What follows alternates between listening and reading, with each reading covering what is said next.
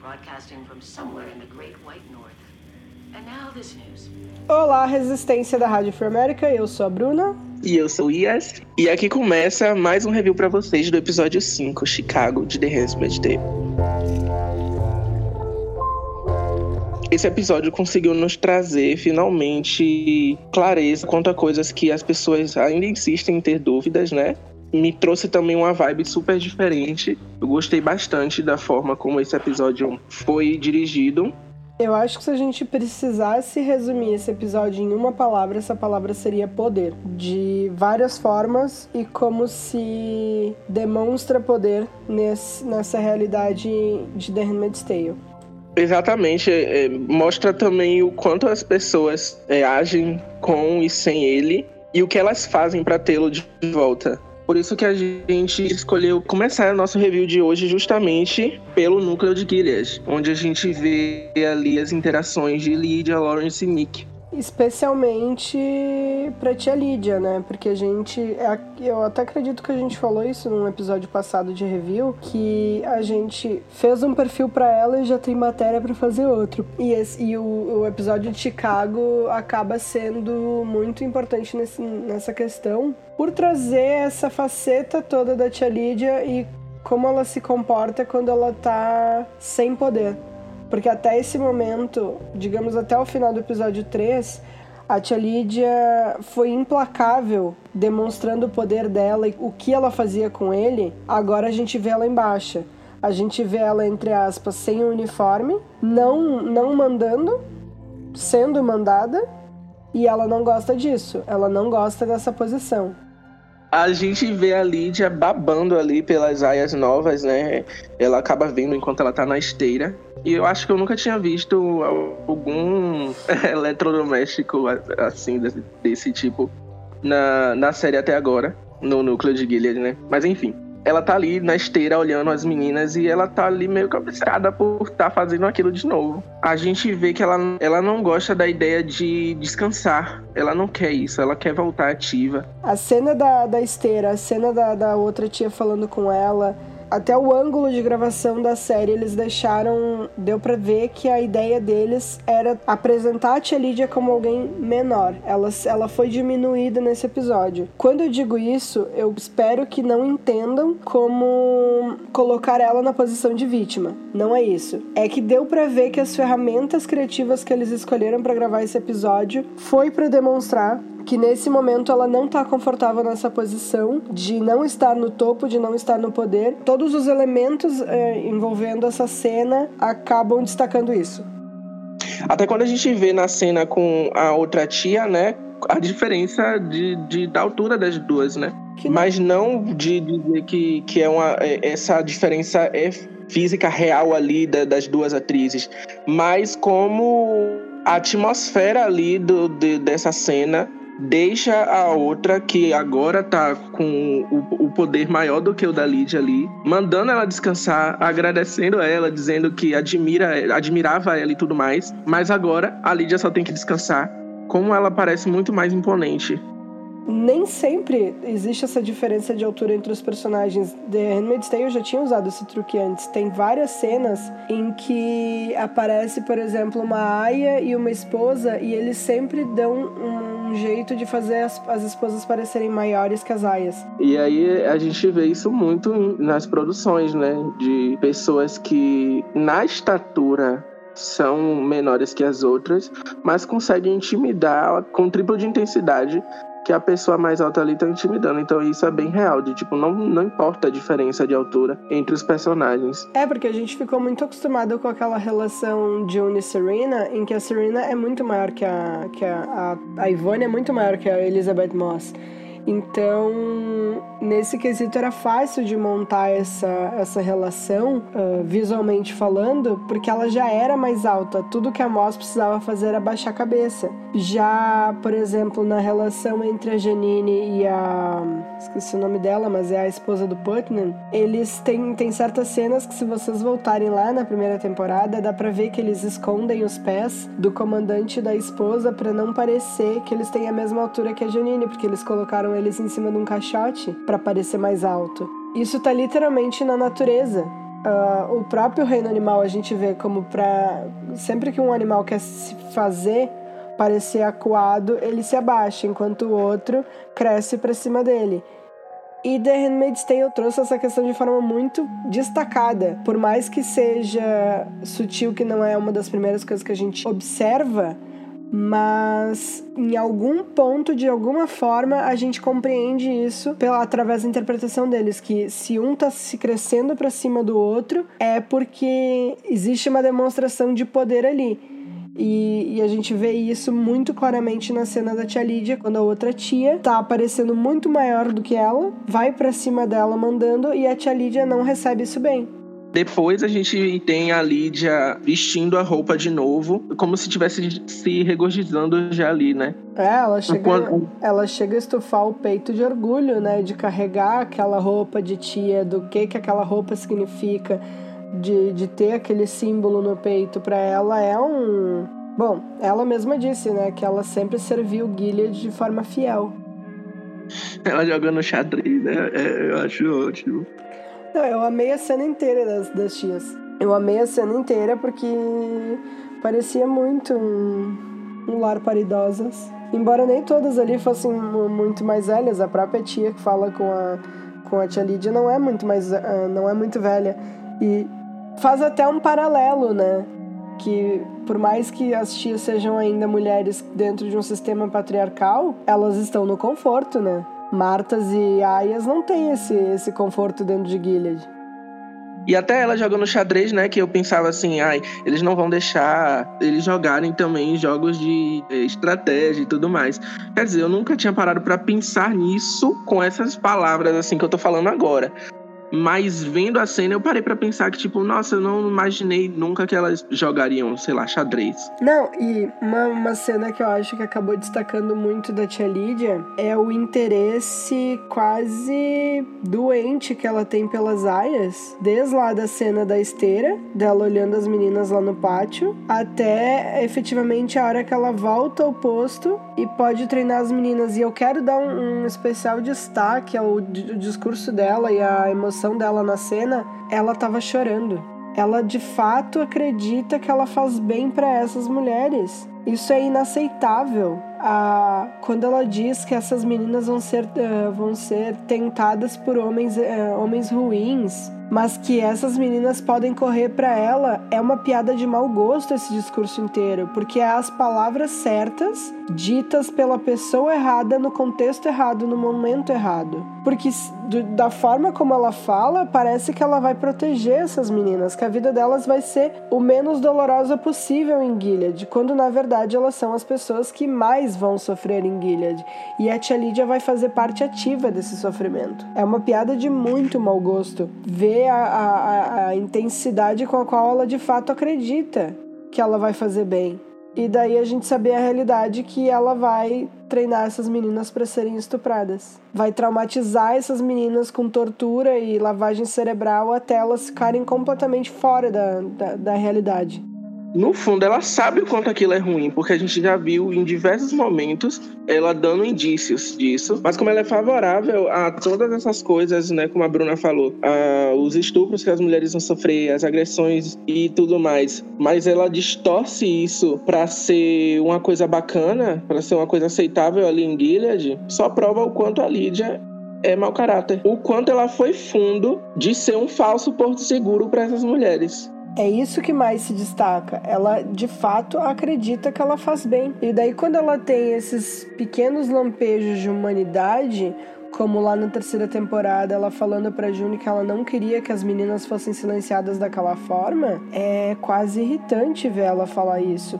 Porque não dá para acreditar que a mesma pessoa que pensa que Gilead estava errado em silenciar as aias daquela forma é a mesma pessoa que tortura as meninas desde a primeira temporada. É a mesma pessoa que manda arrancar o olho da Janine por uma resposta que ela não gostou. É como a gente trouxe no episódio de, do perfil dela. O limite dela é super flexível. Quando a gente acha que a gente chegou num ponto de, de ver a Lídia no limite, a gente descobre que ela tem a capacidade de aumentar essa fronteira mais um pouco. Não, empurra, esse, empurra essa linha aqui mais pra frente. Ainda tem coisas que eu, que eu sou capaz de fazer.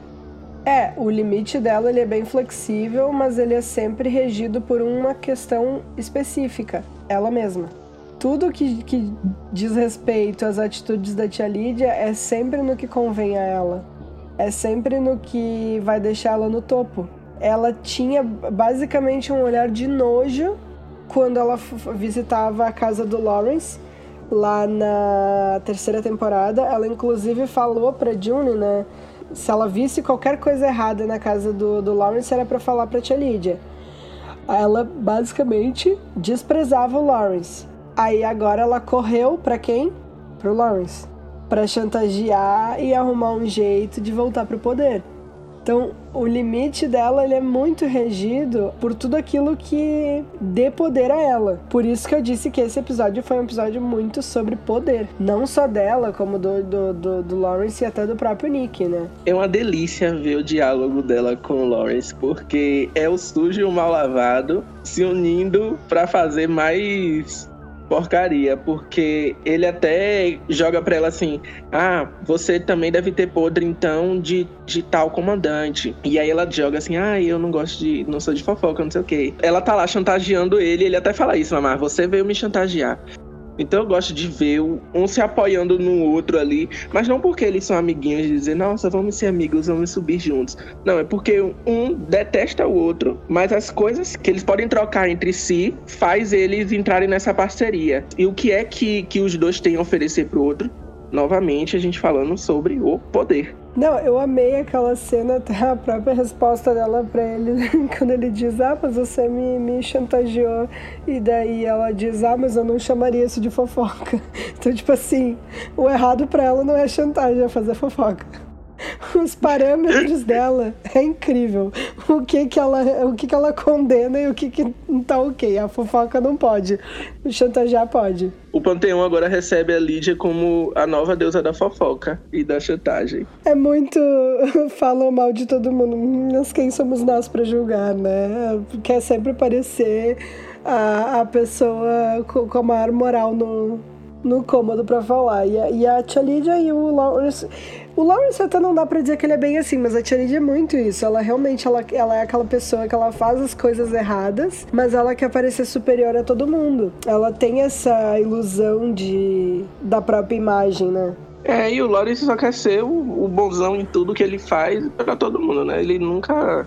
Agora, a estratégia é um, um reflexo direto para ele, né? Muito rápido. Ela foi lá pra, pra chantagear ele e ele já estava pensando em como virar o jogo a favor dele e fazer funcionar para que ele voltasse para o poder. Então, quando ela fala da, da chantagem, era de se esperar que ele se sentisse acuado. E não. Ele tá lá relaxado na frente da lareira dele, de boa. Aí ele devolve para ela, tá. Mas então me ajuda a te ajudar. De volta para analogia do mundo animal, de quando dois animais se, se enfrentam, essa cena teve muito disso. Eles tiveram que parecer muito maiores do que eles de fato são para intimidar. Então a tia Lídia ela precisa mostrar essa superioridade para cima dele porque ela tá ali para tentar acuar ele. E ele tá numa posição agora que é frágil, ele tá mal e porcamente se livrou da, da prisão. Ele não tá em bons lençóis com, com os comandantes. Ele precisa melhorar a reputação dele. Se a tia Lídia fosse lá falar a verdade sobre ele, já era, ele ia direto pro muro. Então ele precisava ali atuar e parecer para ela que ele tá de boa, que ele tá tranquilo, que nada tá, tá afetando ele, que tá tudo ok. E parecer de novo poderoso, né? Sim, a gente consegue visualizar isso quando ele, leva, ele levanta né, e vai até ela. Então, é, eles trabalham muito bem com os artifícios de como fazer alguém sair mais rampante que o outro. E essa situação dele tá bem ruim para ele, porque a gente até vê, antes mesmo da conversa dele com a Lídia, ele lá na reunião com os comandantes, tentando fazer com que eles aceitem ali o cessar-fogo, mas eles não aceitam a ideia e ele fica ali mesmo, é, como se fosse um, um Zé Ninguém. Mesmo o Nick tendo conseguido para ele, né, que ele fosse um consultor, a ideia dele não estava sendo aceita. Então, a gente vê um Lawrence no momento em que ele tá de mãos atadas, ele não tem o, o que fazer. E é aí que ele consegue virar o jogo quando a Lídia vai lá chantagear ele. E usando os podres que a Lídia sabe, ele consegue fazer os comandantes concordarem com ele. Eu, eu gosto muito dessa cena dele com os comandantes porque dá para ver a dinâmica entre ele e os outros comandantes e ver como o Lawrence se comporta quando ele tá por baixo. Da mesma forma que é interessante a gente ver como a Lydia se comporta quando ela tá por baixo. Ele vai todo educadinho, já agradecendo que os comandantes vão, vão ouvir ele e os comandantes na lata, né, largam para ele que ele não tá servindo de ajuda nenhuma, porque era para ele a princípio ajudar com toda a questão da June, ele não ajudou, ele não conseguiu recuperar elas. E quem fala isso é aquele novo comandante que eu acho que a gente vai ver mais dele aí pelos próximos episódios, né? Porque também foi ele que deu uma, uma, uma dura na, na tia Lydia naquela, na cena lá do episódio. No primeiro episódio, eu acho. É, e aí a gente vê o Lawrence muito educadinho apresentando a ideia dele, de como eles ele quer parecer de como ele, ele, ele deixa claro que Gilead é muito poderosa. Ele tá ali para massagear o ego desses comandantes. Ele deixa muito claro como Gilead é, é, tem o poder militar que os americanos uma vez tinham, mas que só o poder militar não adianta e que eles precisam da economia. Daí ele apresenta todo aquele plano dele. Então ele chega ali propondo a ideia de que é para eles fazerem um cessar-fogo nas frentes de Chicago, Califórnia e Texas. E que é para eles não analisarem essa proposta dele como algo fraco, porque isso não é fraqueza, porque é inteligente e eles precisam jogar além da ideia de armas e mortes, porque a guerra não vai se vencer dessa forma, a guerra vai se vencer através da economia. Quando ele fala isso, ele se refere a toda aquela ideia que ele já tinha apresentado nos episódios passados de construir uma reputação de Gilead para os outros países que não fosse só um poder militar e simplesmente isso. Ele fala também numa questão de se apresentar como um Estado de certa forma misericordioso. Então, essa ideia de cessar fogo e permitir que as ONGs entrem para ajudar essas pessoas vai soar para o resto do mundo como misericórdia. E isso demonstra muito bem como a visão do Lawrence é diferente dos outros comandantes, porque os outros comandantes chamam o pessoal que está em Chicago e nessa, nesses outros fronts de terroristas. E o Lawrence ele sabe que para Gilead eles podem ser considerados terroristas, mas para o resto do mundo eles são considerados resistência ou vítimas. E ele joga muito com essa ideia. Então, quando ele, ele, ele ergue essas, essas propostas, nenhum dos comandantes ali tá afim de, de autorizar e o próprio Nick fala: Não, acho que a gente pode continuar desse jeito, não tem problema, a gente não precisa ficar trocando de local, porque o Lawrence tinha uh, sugerido que eles atacassem mais em Nevada enquanto dessem esse cessar-fogo nessas áreas. E o Nick é quase debochado, dizendo para eles do tipo, não, a gente tem força para atacar em todos os lugares ao mesmo tempo. E daí o, o Lawrence fala dessa questão de que não é fraqueza tu dar um pouco de espaço pro adversariante. Se tu souber jogar dessa forma, é uma estratégia. É engraçado como nesse momento o, o Lawrence jogou pra, pra o Nick que isso poderia ajudar June. Quando ele tá lá conversando com a Lydia e a Lydia pede para ele uma outra condição deles fazerem parceria, seria a June ficar sob o, os cuidados dela, né? Pra ser nas palavras dela, né, educada da forma que ela achar melhor. E aí o Lawrence, nesse momento, ele já vem com, ah, eu posso viver com isso. Então, o quanto ele também não se importa com a June nem com ninguém, né? Não, ele não se importa e... nem um pouco. Ele não tá nem aí se ela vai ser torturada. Ele, ele literalmente foi parte ativa da tortura dela lá no, na prisão. Ele não se importa com ela. A gente vê também o Nick se mostrando mais uma vez, e muita gente já deve estar cansado de ouvir a gente falar essa palavra, mas sendo conveniente.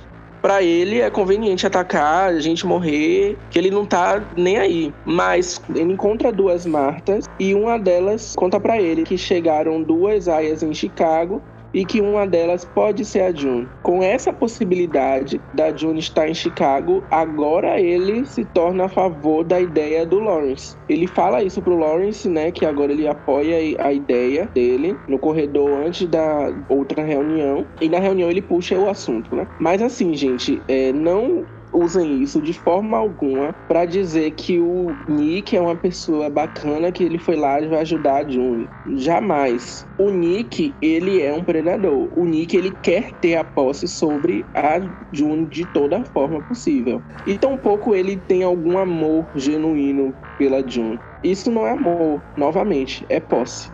Então ele se, ele se ele se tornar a favor ao descobrir isso só mostra o quanto ele é uma pessoa extremamente de momento, de conveniência. Se está favorável a ele, ele apoia. Se não está favorável, ele não apoia. E isso não significa que ele se importa com a June. Só mostra que ele é uma pessoa podre.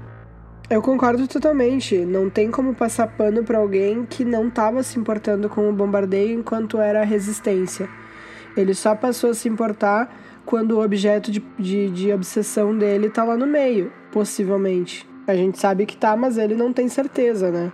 Se isso não prova que ele não faz parte de resistência nenhuma, nem de Mayday, nem nada, eu não sei, porque antes lá no episódio 2 ele já tinha matado o guardião que estava ajudando a John. Agora ele já foi, a, ele já se mostrou em um momento a favor de bombardear em tudo que é canto. Então, gente, se, se essa não, não é mais uma confirmação das muitas que a gente vem vendo, eu não sei o que é. Ele, ele claramente ele não gosta do jogo de poder entre os comandantes. Isso deixou bem claro. Ele não gosta quando ele tá perdendo.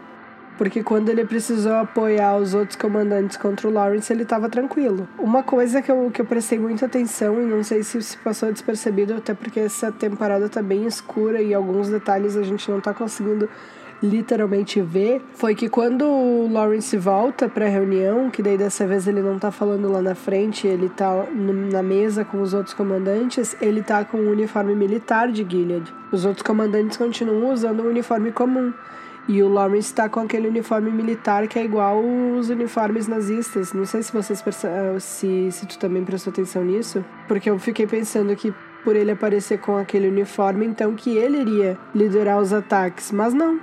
Ele vai lá só para dar informação de que ele jogou com os outros comandantes através da, das informações que a tia Lídia passou para ele, que não ficou muito claro, porque assim, ela supostamente ia entregar a sujeira dos outros comandantes para ele. Só que os outros comandantes não estavam parecendo desconfortáveis com a presença dele ali que era o de se esperar de uma pessoa que foi chantageada. Então eu não sei se eles passaram a, a aceitar a ideia do Lawrence porque eles foram chantageados por ele, ou se o Lawrence está segurando essa sujeira para jogar com eles depois e ele só achou uma forma de, de convencer eles, que foi do tipo assim: a gente vai fazer o cessar-fogo, mas a gente vai atacar em seguida. Ele melhorou o plano dele e apresentou uma versão melhorada do plano dele. Então, para mim, ficou meio em dúvida, em aberto, se ele chantageou eles ou não. Nessa cena, né, depois do Putnam é, concordar com o Nick, né, o Nick acabou puxando o assunto do cessar-fogo de novo, aí o Putnam concorda. O outro comandante do lado do Putnam, né, eu senti um incômodo nele, ele não estava olhando diretamente para os outros. E logo mostra o Lawrence é, olhando para ele também ali do lado dele. Então eu acho que ele pode ter sido o, o primeiro ali a, a, ser, a ser chantageado tanto que na conversa dele lá com a, com a Lídia, ele traz um comandante específico ali primeiro. Onde ele fala: Você não teria algum podre sobre o, o comandante, é, salvo engano, o Calhoun? É se eu não me engano, o nome é esse. Então acho que talvez ele tenha sido o primeiro comandante a ter sido chantageado. Né? E, por, e por estar ali, né, nessa, nessa espécie ali de conselho de comandantes, eu acho que a, a opinião dele também acabou sendo levada em conta. Mas eu também concordo com você quando você disse que ele não iria poder, pode estar segurando. Ele pode estar segurando muitas coisas, mas alguma coisa sobre, sobre esse é, comandante específico, eu acho que ele já soltou, sim. É, agora do jeito que tu falou, realmente, eu tinha tido essa impressão de que eles não tinham sido chantageados porque não pareceu isso, mas pode ter sido só a forma como eu interpretei.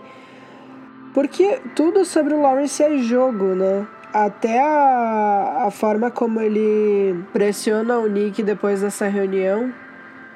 Ele sabe exatamente o que falar e aonde apertar para as pessoas se sentirem incomodadas. Ele sabe jogar com as pessoas.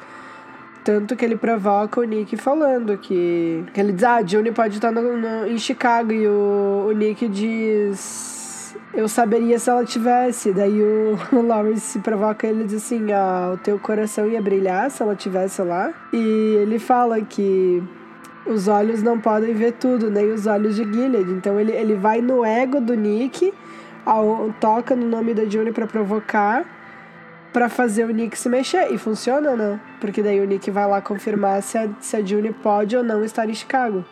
Sim, e, e, velho, eu odeio esse homem, mas eu amo o sarcasmo dele. Ele chega soltando umas verdades assim, mesmo que ele seja nojento igualmente.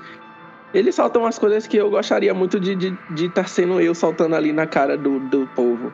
Não, eu amo os comentários passivo-agressivo deles, é muito bom.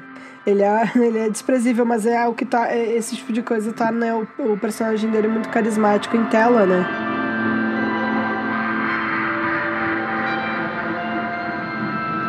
Agora, uma questão que eu acho que a gente precisa se atentar nesse episódio, como eu falei lá no início, que realmente esse episódio ele trata de poder e a gente recém falou dessa questão da, do jogo, de como o Lawrence usa as informações que ele tem a favor dele. Esse episódio foi um aprendizado pra gente entender mais ou menos como a June vai ter que seguir daqui pra frente. Porque quando o Lawrence fala que essa guerra não vai ser vencida só com armas, que, eles, que ele precisa articular e usar uma tática mais inteligente, eu acho que essa lição a June está começando a aprender lá em Chicago nesse momento. Sim, a gente vê nesse episódio uma June que tinha uma ideia sobre a resistência de que seria fogo o tempo todo e vamos e mata soldado. Mas não, ela encontra uma resistência que não era nada disso que ela estava esperando. Ela imaginava que ela ia chegar em Chicago e encontrar um embate muito direto da resistência com Gilead, mas não é isso que ela encontra. E até não dá para julgar ela, né? A gente consegue entender essa sede dela de ação porque para alguém que tá vivendo na posição dela dentro de Gilead há tanto tempo, é como se ela tivesse sempre perdendo, é como se ela tivesse sempre apanhando e não tá vendo esse esse regime tomar golpe nenhum.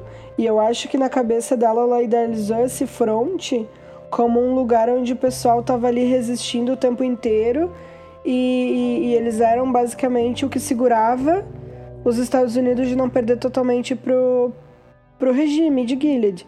E daí quando ela chega lá e vê que pelo menos o grupo do Steven tá basicamente só tentando sobreviver, eu acho que isso dentro, acaba mandando um recado muito claro para ela de que ela precisa rever como é que essa guerra tá sendo lutada.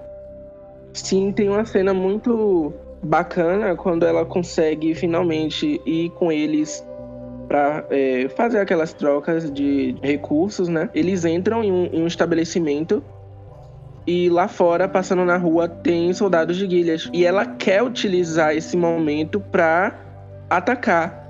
E o Steven não, o Steven tá ali segurando a onda. E aí que ele tem esse diálogo com ela, né? Que eles só estão tentando sobreviver no meio de tudo isso. Sim, bem como ele falou, se ele tivesse matado aquele soldado ali, um soldado que some, o batalhão inteiro vai voltar para ver por que, que ele sumiu. E daí eles já morriam ali. Então a June vai ter que se atentar muito a isso agora quando ela chegar no Canadá, que essa guerra não vai ser vencida simplesmente jogando uma bomba em Gilead e acabou. Essa guerra vai ser vencida através de estratégia. E é um recado que ela é uma lição que ela deveria ter aprendido num tempo que ela estava com o Lawrence.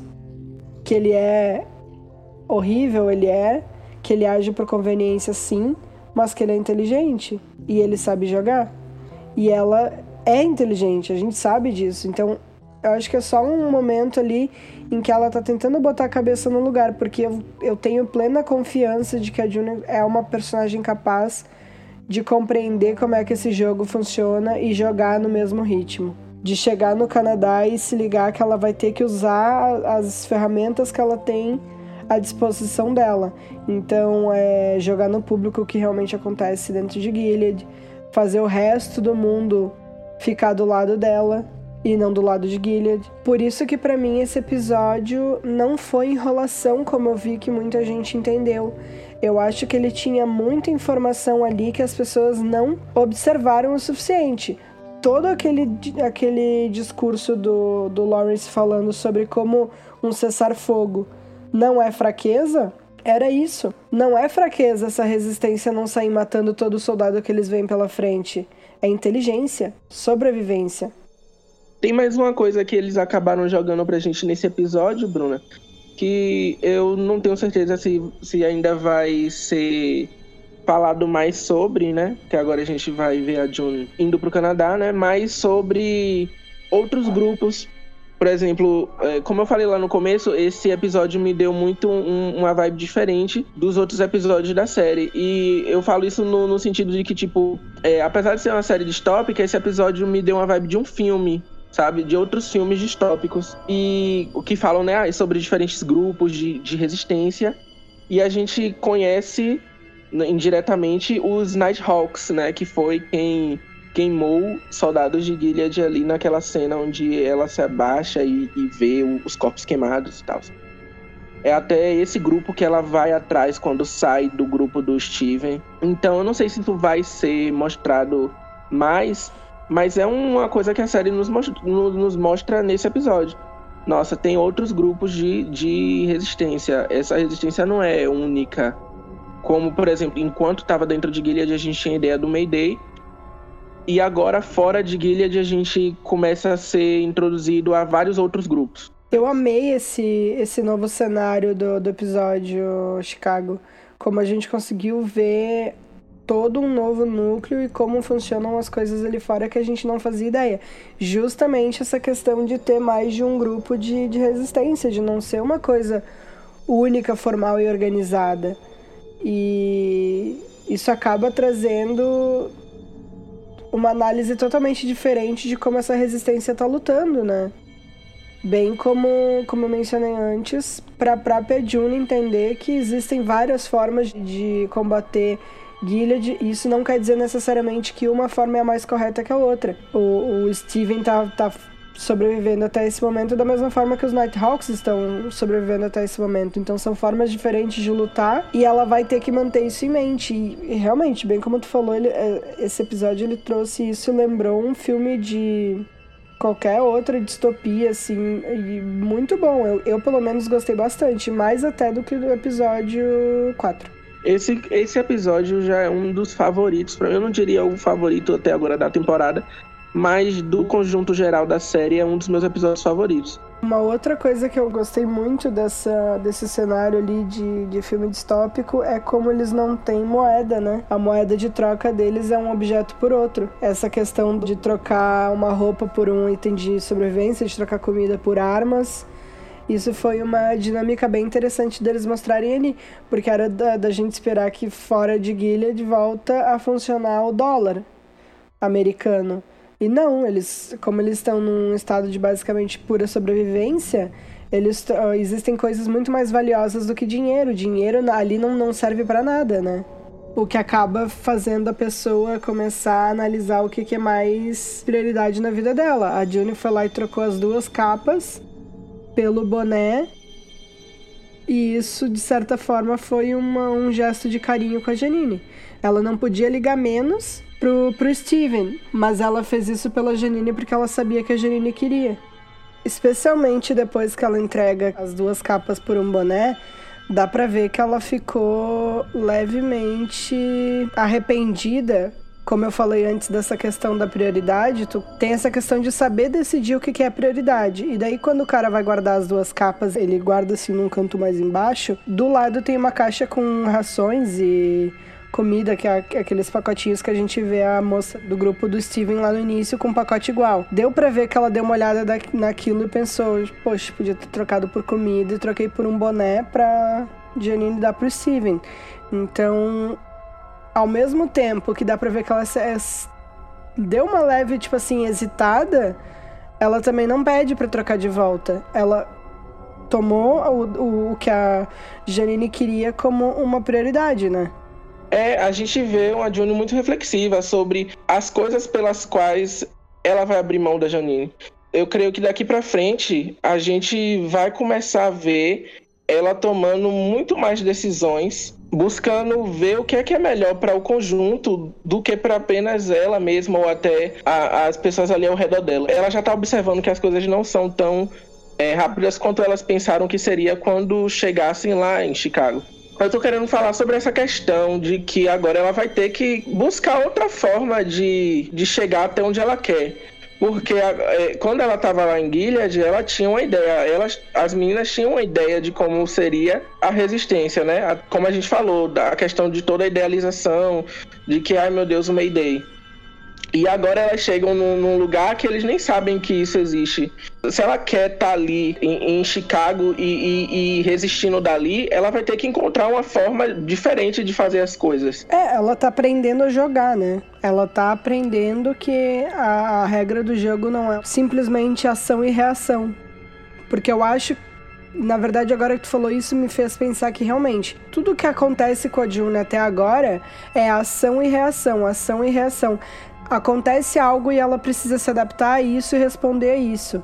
E agora ela tá aprendendo que ela vai ter que começar a pensar um pouco mais para frente e visualizar os próximos passos, que é exatamente isso que ela não estava esperando, né? Ela não estava esperando chegar lá e, e, ser uma galera que não compete com a expectativa que ela estava criando. Ela achou que ela ia chegar e a resistência tá lá heroicamente batendo em Gilead e sendo basicamente a única promessa do porquê que Gilead não tomou conta. E quando ela vê que as pessoas, na verdade, estão lá tentando sobreviver, estão lá tentando. Uh, utilizando de vários métodos para fazer uma, uma resistência ativa, ela precisa abrir a cabeça dela para isso, né?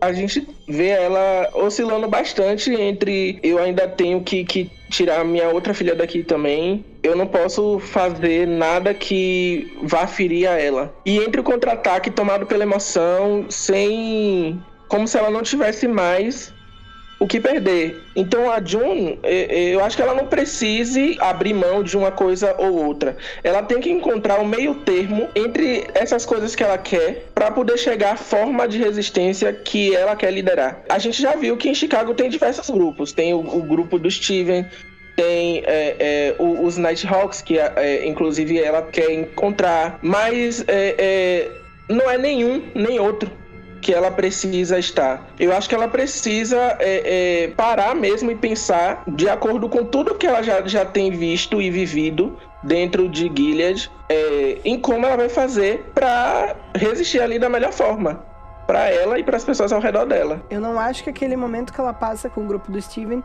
vai ser uma promessa de algo permanente, que é a visão que a Janine tem. A Janine tá tão cansada dessa luta, dessa sobrevivência, que ela só queria parar ali. E ela, tá, ela quer se acomodar no, na situação menos pior, entre aspas, que ela encontrou. A June não. A June quer encontrar os Nighthawks. Criativamente falando, na narrativa da, da, da June, eu acho que tudo isso é aprendizado para ela. Eu acho que tudo que ela viveu, viveu até agora tá aos poucos formando na cabeça dela o que ela tem que fazer quando ela chegar lá.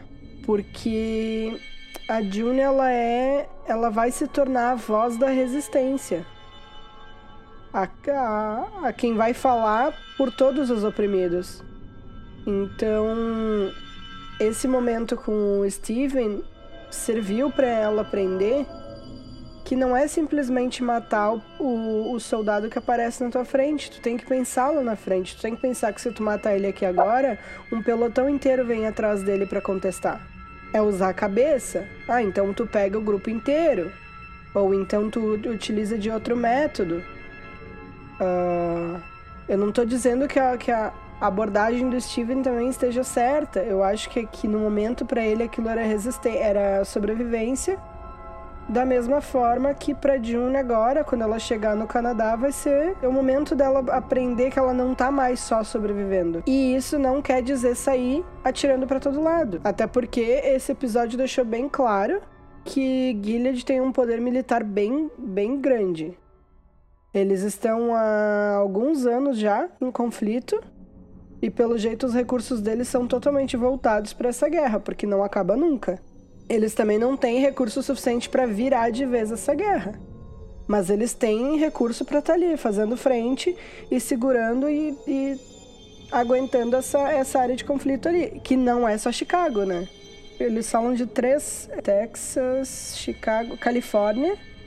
E daí ele sugere que eles continuem batendo em Nevada por um tempo e ele vinha nesses outros lugares para deixar as ONGs entrarem, né? O Lawrence já aprendeu a regra do jogo. Ele sabe que tu não pode simplesmente bater, bater, bater, bater, bater, que isso não vai vencer a guerra. Não adianta quanto recurso tu tenha, tu tem que usar a cabeça. A June precisa aprender esse, essa lição. E Bruna, é bacana quando você fala da, da Janine é, pensar ali na, no grupo de resistência do Steven como permanente, a gente percebe como a, a Janine também se apegou ao Steven de, de uma forma tão rápida e a June consegue perceber isso como tóxico.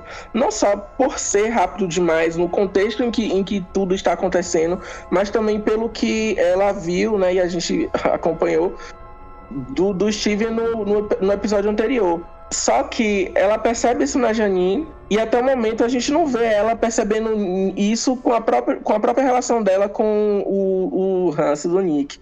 É interessante ver como ela é, é, tá, estava atenta, alertou a, a amiga quanto a, aquela situação. É, a Janine é, relutante, né? Dizendo que, que não, até fazendo plano de, de, de ter bebê ali com o, o Steven. E ela não consegue perceber nela mesma.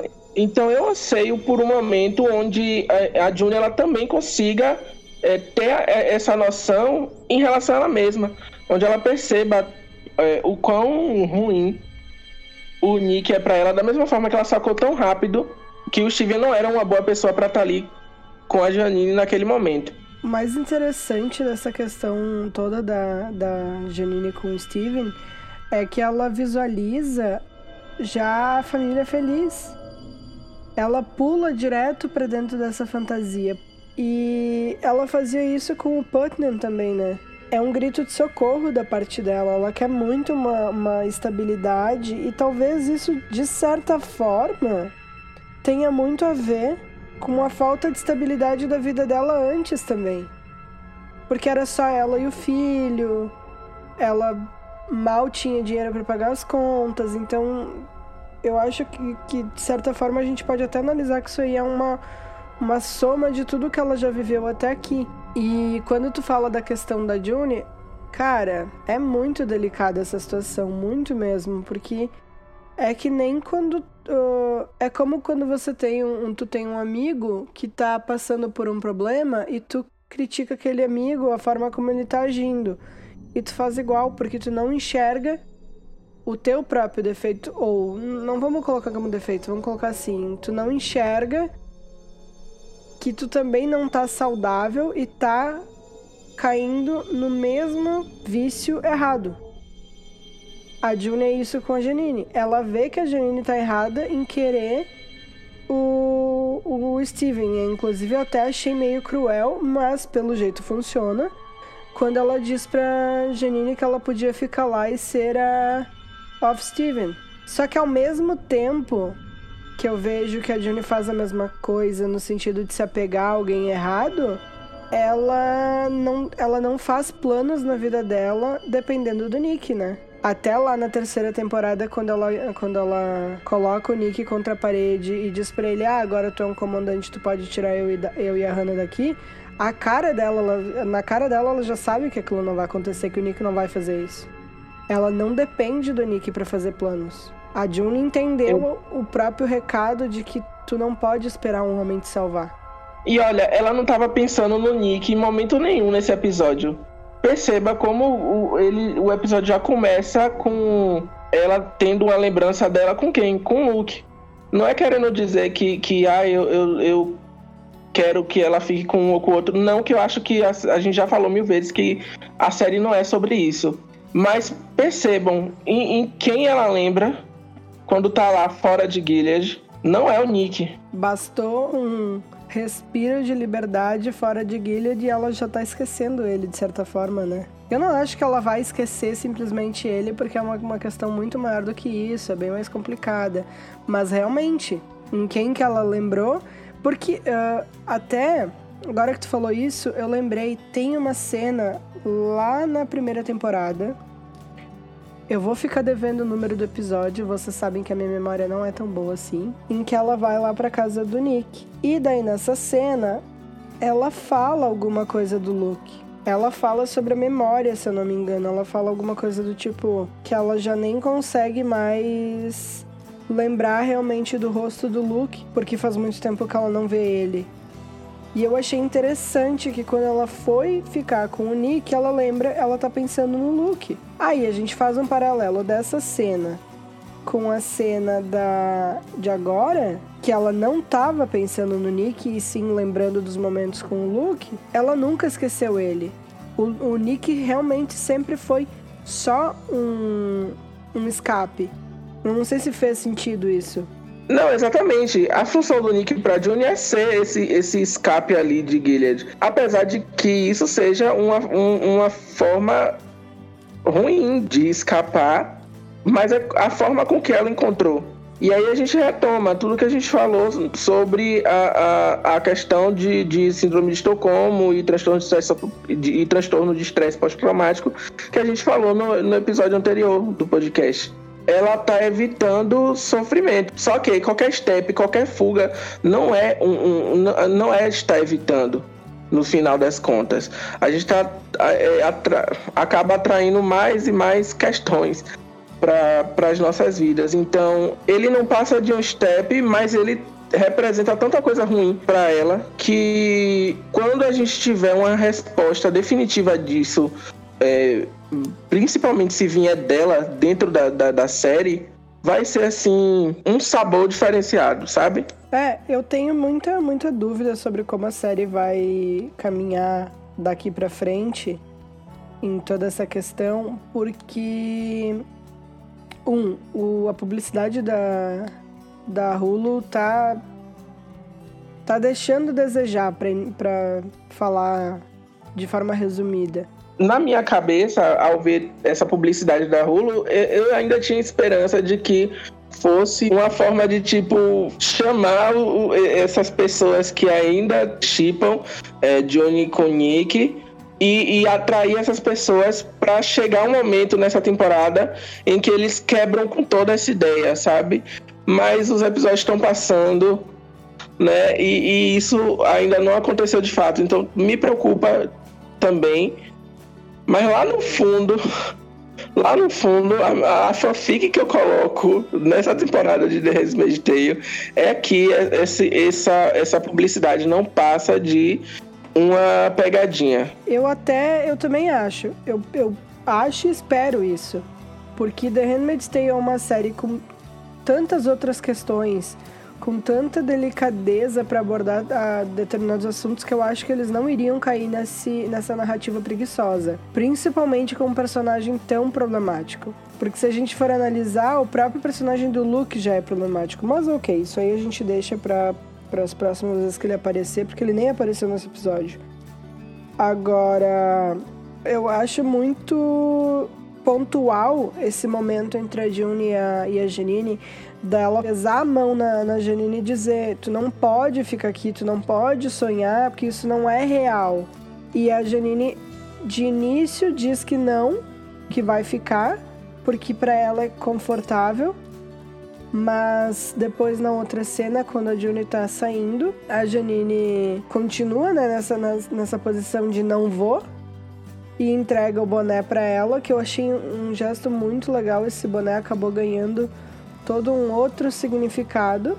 Depois ela pega e ela vai atrás da, da June. O que acaba nos entregando aquele momento incrível que tu tinha mencionado um pouco antes da, da Janine falar que Aya sempre andam em, em duplas. Isso demonstra que ela se sente segura com a June, né? Exatamente. É, no episódio 4, eu tinha até falado sobre a questão de como eu via muito que quanto mais longe daquilo que causa o trauma na Janine, mais perto da realidade ela fica. Agora eu já, eu já tô pensando de uma forma diferente. É, eu não tô colocando a, a June como a, a salvação da Janine. Não é isso. Não me entendam dessa forma.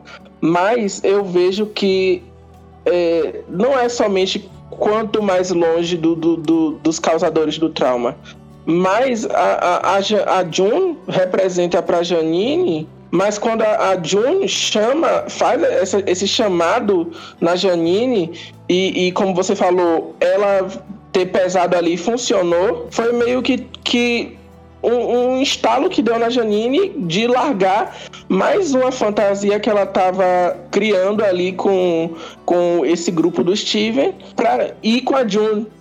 E, é, e aí ela vem e fala que ela, que ela se sente segura com a June.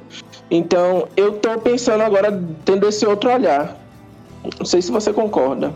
Não só eu concordo, como eu acho que foi muito pontual tu, tu trazer isso. Eu venho pensando muito durante esse episódio e até o episódio 4 sobre como a June carrega uma responsabilidade de cuidar da, da Janine muito grande. E eu venho pensando sobre se isso faz da June alguém altruísta simplesmente ou se isso tem a ver um pouco com os próprios traumas dela.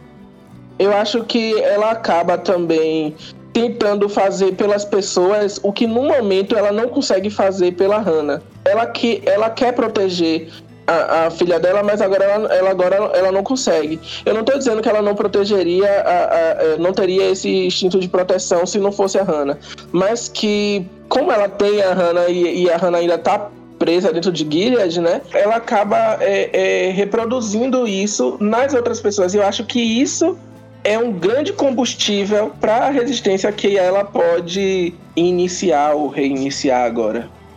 É, é, incrível, né? Como esse episódio conseguiu trazer toda essa questão da profundidade da relação das duas traz à tona aquilo que a gente falou lá no episódio 4, que a briga delas em nenhum momento é falado de fato porque elas pensam isso, é falado na hora da raiva para machucar.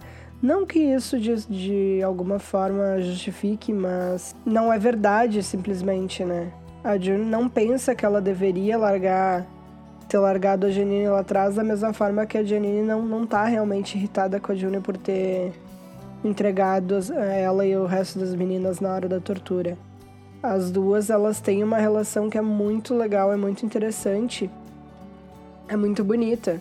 Eu gosto muito da, da relação das duas eu gosto ainda mais da química entre a Moss e a Mad gravando, porque elas... Na verdade, a Moss trabalha bem com quase todos os atores do elenco, né? Incrível. Mas em específico com a média, elas têm um carinho uma pela outra em cena que é muito legal. Aquela, aquele momento que a June se esconde e ela olha para cima e a Janine tá lá, ficou uma cena tão bonita, tão, tão doce assim o olhar da, da Janine que me deu vontade quase até de printar aquele momento, sabe? Porque ficou muito bonito. Essa é uma daquelas cenas que, que nos aquece, né? mesmo quando o, o momento é, é, lotado de tensão, mesmo quando a gente, mesmo quando The Handmaid's Tale nos entrega um, um, um, um clima muito pesado, ainda tem esse, esses momentos que refrescam um pouco, sabe? E esse é um desses. É, e aquilo ali é momentos antes do desastre, né? Aí a gente vê elas caminhando juntas, elas vão lá onde vem, onde os Nighthawks ficam, tudo em silêncio. Aquela cena foi muito bem feita. Aliás, eu preciso pontuar que aquela cena foi muito bem feita. Eu particularmente gostei muito porque não tem trilha sonora nenhuma nesse momento todo. A gente basicamente ouve os passos delas, quase ouve a respiração da June. Antes de vir o avião e o último bombardeio, liderado pelo Nick. E daí a coisa toda acontece e começa a tocar Fixio. Eu já amava aquelas, aquela música pra caramba, mas nessa versão e encaixada nesse momento, como sempre, The Handmaid's Tale acertou em cheio na trilha sonora do, da, dessa cena. Eu nunca mais vou poder ouvir essa música sem chorar. Não, e gente, a cara da Moira quando ela chega lá e ela vê a June, eu acho que nem ela acredita. No meio daquela fumaça, ela deve estar tá achando que é Ilusão, sabe? Surto. Mas você sabe o que foi que o público achou? Pelo menos a parte a parcela fanfiqueira do público, que o Nick deu as coordenadas da June pra Moira. Ah. Eu, tipo assim, gente, não tirem o brilho de, de, desse momento. Quer dizer, brilho não, porque teve explosão e tal. É triste pra caramba. A, a June se separa da Janine. Mas ainda assim é um momento que acho que a gente estava esperando desde que a Moira ela consegue fugir, a Johnny fica. Acho que a gente está esperando esse reencontro. Então não me façam não gostar desse momento. O momento fanfic de hoje já foi pago, tá? Ah, gente, tenha dó, pelo amor de Deus, uma cena tão bonita, tão cheia de significado. E daí as pessoas ficam ficando assim, não, gente. Eu vi, o que eu vi, na verdade, foi um monte de gente falando que essa cena foi forçada, que a Moira surgiu lá do nada. E eu fico de novo me perguntando: vocês estão assistindo The Handmaid's Tale em russo? Ou sem legenda? Ou sei lá, a legenda tá zoada? Gente. Ou se é que tá assistindo THT mesmo, porque eles não viram a conversa do, dos comandantes no começo do, do, começo do episódio, não. Era justamente o plano do Lawrence, não dizendo que o Lawrence que, que ajudou, mas é, é, ele dá essa ideia de, de é, permitir que, que alguns ali ajudem, né? Até, pelo, até pela própria ideia de dizer, ó, oh, gente, como a gente tá sendo bacana e tal. Então é óbvio que iriam. Ter, não para mim no momento que eu vi a Moira ali, né? Mas depois eu disse assim: não, se, se eles. É, é, se eles aceitarem esse plano, é, é, em algum momento iria chegar alguma ajuda e essa ajuda seria do Canadá e por que não a Moira tá ali? Então como é que esse momento é forçado? O próprio Putnam fala, quando ele vai dar a ordem para Nick, ele diz que é, é para eles avisarem as, as ONGs que elas podem entrar e que vai ter um cessar-fogo de 24 horas. E é isso. Então as ONGs foram avisadas. A Moira, a Moira trabalha com ONG de refugiado desde a segunda temporada. Uh, tem até cenas dela recebendo refugiados lá no Canadá e depois uh, o próprio voo dos anjos, a Moira estava lá com o resto da ONG ajudando os refugiados. Então não foi forçado, foi exatamente dentro daquilo que se esperava uma, uma ONG entra muito que bem, podia ser a ONG da Moira, não foi forçado, foi na verdade até poético que fosse a ONG dela que encontrasse a June e tal. E, e pelo que a gente viu da promo do próximo episódio, o episódio vai ser tenso, vai, vai girar muito em torno da, da Moira de, de fato conseguir tirar a June dali, porque pelo que eu entendi, não tem algum empecilho que ela não pode levar a June naquele momento. Tem uma fala dela com a namorada dela que ela diz: Eu sei quais são as regras, mas ela não vai durar uma semana aqui. Então a gente aguarda com o coração apertadinho o próximo episódio. Pois é, cada quarta-feira é uma ansiedade maior que a outra por, por um episódio novo e eu anseio muito que as coisas é, deem certo, né? Mesmo sendo, mesmo sendo The Handmaid's Tale. Então, gente, esse foi o nosso review do episódio 5 de The Handmaid's Tale. Comentem bastante, como a gente sempre pede para vocês. Salvem os wallpapers lá no nosso Instagram. Compartilhem bastante esse review. E aguardem o próximo review. No mais, eu sou Ias. Eu sou a Bruna e esse foi mais um episódio da Rádio Free America. A gente se vê no próximo episódio na nossa linha secreta. When you lose something you can replace. When you love someone but it goes to waste.